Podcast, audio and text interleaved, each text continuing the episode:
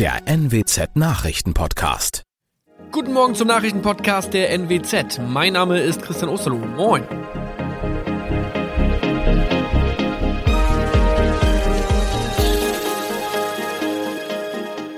Und das sind unsere regionalen Nachrichten am Morgen. Oberverwaltungsgericht bestätigt Weihnachtsruhe. Impfgegner laufen durch Oldenburger Innenstadt. Und Ammoniakalarm in Leer. Die von der niedersächsischen Landesregierung angeordnete Weihnachts- und Neujahrsruhe ist nach Ansicht des Oberverwaltungsgerichts Lüneburg nicht zu beanstanden. Die für den Zeitraum vom 24. Dezember bis zum 2. Januar angeordneten Schutzmaßnahmen seien angesichts des Corona-Infektionsgeschehens notwendig und angemessen, urteilten die Richter am Dienstag. Die Klage richtet sich nach Angaben eines Gerichtssprechers etwa gegen die von der Landesregierung angekündigte Schließung von Clubs und Diskotheken sowie den Einschränkungen bei Veranstaltungen. Geklagt hatte ein Veranstalter aus Aurich. Zum Spaziergang haben sich mehrere sogenannte Impfgegner am Montagabend in der Oldenburger Innenstadt getroffen. Die Polizei löste die Veranstaltung allerdings auf. Unsere Redakteurin Chelsea Hass war vor Ort. Wer hat sich denn nun am Montagabend in der Innenstadt versammelt? In der Oldenburger Innenstadt haben am Montagabend die Freien Oldenburger demonstriert.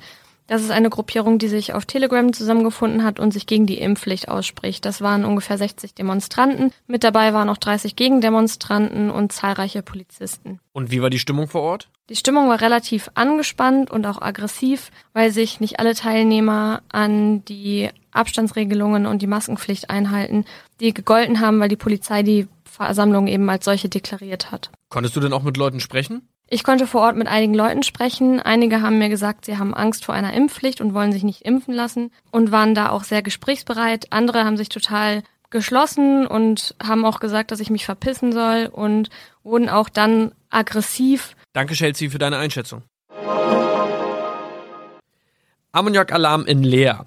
Eine unbekannte Person hat am Dienstag in einem Leraner Lidl-Markt eine Flasche mit stark stinkender Substanz im Pfandautomaten entsorgt. Das teilte die Polizei mit. Laut eines ersten Verdachts soll es sich bei der Flüssigkeit um Ammoniak handeln. Die Ermittlungen hierzu laufen allerdings noch.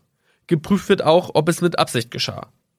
Zu dem Einsatz wurden rund 40 Feuerwehrkräfte sowie mehrere Rettungswagen ausgerufen.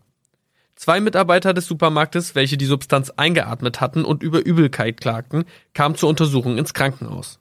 Das waren unsere Nachrichten aus der Region. Weitere aktuelle News aus dem Nordwesten finden Sie wie immer auf NWZ Online. Und Aktuelles aus Deutschland und der Welt hören Sie jetzt von unseren Kollegen aus Berlin. Vielen Dank und einen schönen guten Morgen. Ich bin Sabrina Frangos und das sind heute unsere Themen aus Deutschland und der Welt. Corona-Gipfel, Beschränkungen nach Weihnachten, Weihnachtslotterie in Spanien und Gewalttat in Behindertenwohnheim. Das Urteil wird erwartet. Ja, zur Eindämmung der sich rasch verbreitenden Coronavirus-Variante Omikron haben Bund und Länder ja schärfere Einschränkungen des privaten und auch des öffentlichen Lebens ab dem 28. Dezember beschlossen. Dabei soll es dann Kontaktbeschränkungen auch für Geimpfte und Genesene geben und Großveranstaltungen müssen künftig wieder vor leeren Rängen stattfinden. Dirk Zeitler weiß mehr. Das Robert Koch Institut hatte vor der Bund-Länder-Schalte deutlich weitreichendere Maßnahmen gefordert. Wie hat denn die Bundesregierung darauf reagiert? Bei der Bundesregierung kam das überhaupt nicht gut an. Gesundheitsminister Lauterbach sagte in der Schaltkonferenz, es gebe keine wissenschaftliche Zensur, die Veröffentlichung sei aber nicht abgestimmt gewesen, also nicht mit ihm abgestimmt. Das ist indirekt schon eine deutliche Rüge. Und Bundeskanzler Scholz wies in der anschließenden Pressekonferenz darauf hin, dass diese Entscheidungen sind ja einstimmig getroffen worden, einschließlich der Vertreter des RKI dabei. Also RKI-Chef Lothar Wieler hat in der Expertenkommission Maßnahmen zugestimmt, die er nicht für ausreichend hält. Denn eigentlich fordert sein Institut noch viel schärfere Maßnahmen. Das hat schon für ziemliche Irritation gesorgt. Okay, also einen umfassenden Lockdown mit der Schließung von Restaurants und Geschäften wird es vorerst nicht geben. Es bleibt bei Kontaktbeschränkungen, aber wie sehen die denn im Detail aus? Es sind eins zu eins genau die Kontaktbeschränkungen, die die Expertenkommission der Bundesregierung empfohlen hat. Also im Wesentlichen eine Obergrenze von zehn Personen für Privattreffen, Clubs und Diskotheken werden geschlossen und Omikron sorgt für Geisterspiele in der Fußball-Bundesliga. Da ist zwar gerade Winterpause, aber die ist nur kurz. Ich denke mal zu kurz. Zur Rückrunde wird es wieder Spiele ohne Zuschauer geben. Und reichen die jetzt beschlossenen Maßnahmen auch aus? Das glauben die Landesregierungen von Baden-Württemberg und Sachsen nicht. Das haben sie in einer sogenannten Protokollerklärung deutlich gemacht. Die nächste Bund-Länder-Runde ist für den 7. Januar geplant. Da könnten dann durchaus noch schärfere Maßnahmen beschlossen werden, je nachdem, wie die Lage sich entwickelt. Sachsens Ministerpräsident Kretschmer glaubt aber. Dass dieser 7. Januar zu spät ist. Die Dynamik, die wir derzeit erleben, ist sehr groß. Und mit seiner Skepsis steht er da wohl nicht alleine. Rund zwei Drittel der Bundesbürger befürworten laut Trendbarometer von RTL und NTV härtere Maßnahmen als die, die jetzt beschlossen wurden. Sie wünschen sich einen harten Lockdown, also auch die Schließung von Geschäften und Restaurants. Warum genau sollen die Beschränkungen denn erst nach Weihnachten in Kraft treten? Die Bundesregierung fokussiert sich da mehr auf Silvester, so nach dem Motto, Weihnachten feiert man eher in einem begrenzten Familienkreis und gesittet. Ganz anders an Silvester, da kommen viel, viel mehr Menschen zusammen, da geht es feucht fröhlich zu, also zugespitzt gesagt. Für ein Virus eine perfekte Gelegenheit, sich auszubreiten. Das gilt vor allem für die besonders ansteckende Omikron-Variante. Das ist sicher einer der Gründe, aber auch wenn es keiner ausspricht, so kurz vor Weihnachten wäre das bei vielen Bürgern auch nicht gut angekommen. Die Omikron-Variante ist natürlich auch in den USA Thema. Da rudert Biden aber gerade ein bisschen zurück, denn die von der US-Regierung wegen Omikron verhängten Beschränkungen für Einreisen aus Ländern im südlichen Afrika könnten laut des US-Präsidenten bald schon wieder abgeschafft werden. Also Biden werde diese Möglichkeit in den kommenden Tagen mit seinen Experten beraten. Das hat er jedenfalls im Weißen Haus gesagt. Und Biden nutzte seine Ansprache auch dafür, die Amerikaner etwas zu beschwichtigen und stellte zusätzliche Hilfsmaßnahmen aus Washington in Aussicht. Sören Gies weiß mehr. Wir sind bereit, wir werden das durchstehen, verkündete Biden optimistisch. Wer geimpft sei, könne die Feiertage mit gutem Gefühl wie geplant verbringen. Bei ungeimpften sehe das anders aus, sagte Biden und erklärte es sogar zur patriotischen Pflicht, sich impfen zu lassen. Außerdem kündigte er an, dass unter anderem mehr Impfmöglichkeiten geschaffen werden und auch das momentan auffälligste Problem angegangen wird. Biden versprach eine Erweiterung der Testkapazitäten, denn gerade Schnelltests gibt es derzeit vielerorts nur für viel Geld von privaten Anbietern. Heute werden wieder die Zahlen der Weihnachtslotterie in Spanien gezogen. Das ist eine Weihnachtstradition in dem Land und da geht es um Gewinne im Gesamtwert von mehr als zwei Milliarden Euro. Ja, aber auch dieses Jahr wird die Ziehung natürlich wieder von Corona überschattet. Lange waren die Infektionszahlen in diesem Herbst in Spanien ja niedrig, aber jetzt wird das Land auch von der Omikron-Variante getroffen. Julia Macher ist in Barcelona und hat die Infos. Ist wenigstens bei der Weihnachtslotterie alles wie immer? Naja, es ist fast wie immer. Bei der großen Ziehung im Teatro Real in Madrid ist im Gegensatz zum Vorjahr zumindest wieder Publikum erlaubt und auch der Ansturm auf die Lottoscheine ist ähnlich wie vor der Pandemie. Das Geschäft läuft besser als wir dachten, hat mir eine Lotterieverkäuferin gesagt. Ist ja auch kein Wunder. Schließlich werden zwei Milliarden 408 Millionen Euro heute unter das Volk gebracht. Und als Glückszahl haben sich in diesem Jahr viele ein Los gekauft, dessen Ziffern den Tag der Erstimpfung ergeben. Ganz spurlos spurlos geht die Pandemie auch an der Weihnachtslotterie nicht vorbei. Woher kommt denn die Lottotradition eigentlich genau und wie funktioniert die Lotterie?